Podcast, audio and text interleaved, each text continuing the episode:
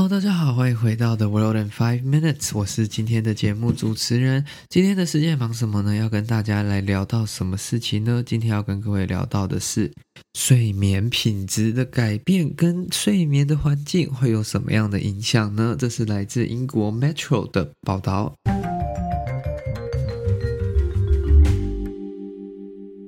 好了，那我们今天要来看到这个报道呢，是我们睡眠系列当中，我觉得算是蛮有趣的一集啦。为什么会这么说呢？因为其实这个他在讲的重点跟我们过去几集讲的不太一样，应该说它稍微有一点相关，但是是在不同的 spectrum、不同的领域当中。这个在讲的是关于什么呢？就是你要怎么把你的房间、你的 bedroom 弄成一个适合你睡觉，以及可以让你有非常好的睡眠，以及非常舒适。长时间的睡眠环境呢？那这个是来自英国 Metro 这个新闻的一个报道。那它主要在讲的是，就是说，其实大家应该都有听过，就是睡眠健康、睡眠呃卫生的这样的问题。那可是究竟要怎么样，我们才可以？确保我们每天待在最久的这个床以及房间是在一个健康，然后是在一个非常优质的环境，还是有时候我们可能真的失眠了，然后去吃了一堆呃药物啊，还是吃了一堆保养品啊等等保健食品，然后结果就还是没有效果。但实际的问题呢，其实就出在你房间的一些规划上面。那这蛮有趣的啦。我当初看到这则新闻会选择要来跟各位分享，就是因为说，哎，它这是虽然是一个外国媒体的报道，但它里面讲到。的其中几点的，其实是跟我们这个风水学是有类似相关的吼。那我们今天来看到的第一个呢，就是关于房间要怎么摆，床的位位置要放哪里呢？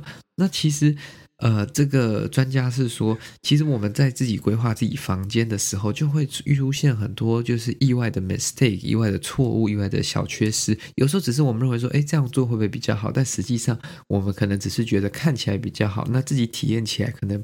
对自己的体验不是最佳的，那床的位置就是一个很重要的这个错误了。因为很多人呢，呃，其实会把床放在自己认为觉得最空间合理的地方，就是你放在那里最节省空间，也不会去卡到你走路啊等等的。但是这样子呢，有时候你可能就不会。感觉的那么的舒服，因为你可能没有那么足够的安全感，你就会没有办法，就是很彻底的觉得说，哎，这个地方真的很好，这个地方我可以晚上睡得很安心这样子。所以呢，他的建议就是说，我们床要把它放在一个位置，是你可以看到你房间的门，但是不是呃可以被整个门看见，就是门你打开的时候不能很看完整的看见你的床，但是你可以看到门有没有人进来。诶，这有点像是我们说的床啊，不要对窗户啊，或不要对门，类似这样的概念啦。那除了床的位置，还有你房间的颜色。虽然很多人都很喜欢把自己的房间变得这种七彩啊，各个颜色，但是这对自己真的是最好的吗？那这个其实是被很多不管是视觉上啊，还是说神经这些，呃，是不太好的。其实越稳重、越沉重的颜色，是可以让自己的心理跟自己的整个状态调整成一。一个比较稳重、比较舒适的心情，那这样的心情其实更适合睡眠，更适合睡觉了哈。所以，一个比较深色的颜呃颜色呢，可以让你的心情更缓和、更舒适。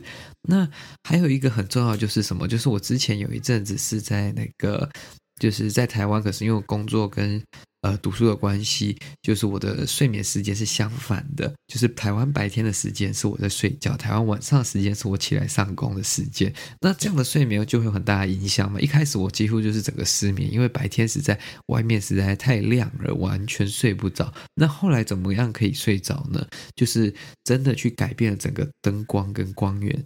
避免灯光直接照进来，然后避免房间里面用太亮的灯，就是诶够亮就好。但是如果直接直视的那种灯，那可能你忙到早上，哎该睡觉了，但是又外面又亮了，你就没有办法睡着了。所以当你确保房间里面第一个，你可能你在忙的时候灯没有那么的刺激，那窗帘换成那种百分之百的遮光窗帘，那等你把灯关掉之后呢，哎但是没有光了，就是你自己创造一个晚上夜间的环境出来，让自己更好去睡觉。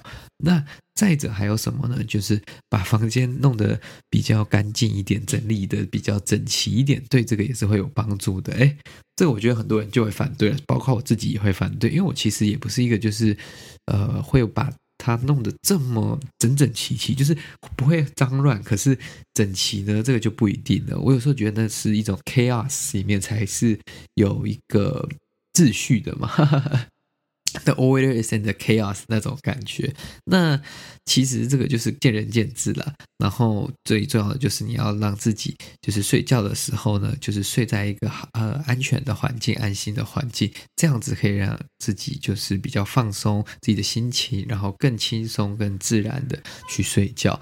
那我们今天还要讲到最后一点，最重要的是什么？你当然要好好的睡，一定要有一张好睡的床啊。如果今天是一个那种就是很传统。的那种弹簧床，睡起来会舒服吗？你睡得能好吗？你睡得会安心吗？你睡得会真的非常的舒呃深眠吗？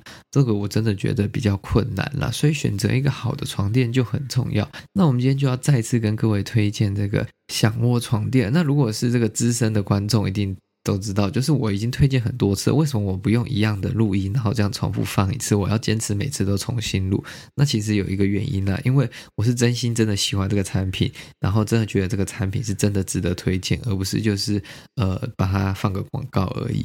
那因为我自己之前在几个月前其实也在搬家，那我搬家前睡的床垫也是一张不错的床垫，甚至是比享窝的床垫这个贵了应该有呃四五倍以上的床垫的价格。那那个睡了十几年了，那那个床垫我也不是不喜欢，可是我就总觉得它缺少了一点什么。那毕竟也用久了，后来想说没关系，那就既然要搬家，就一起换一换。那换了床垫的过程当中，也去躺了很多不同，不管是呃，包括这种比较新的品牌啊，或者是一些传统的这些床垫品牌。但我后来发现，享窝是真的让我真的能找到我喜好的一个中间点嘛，就是我。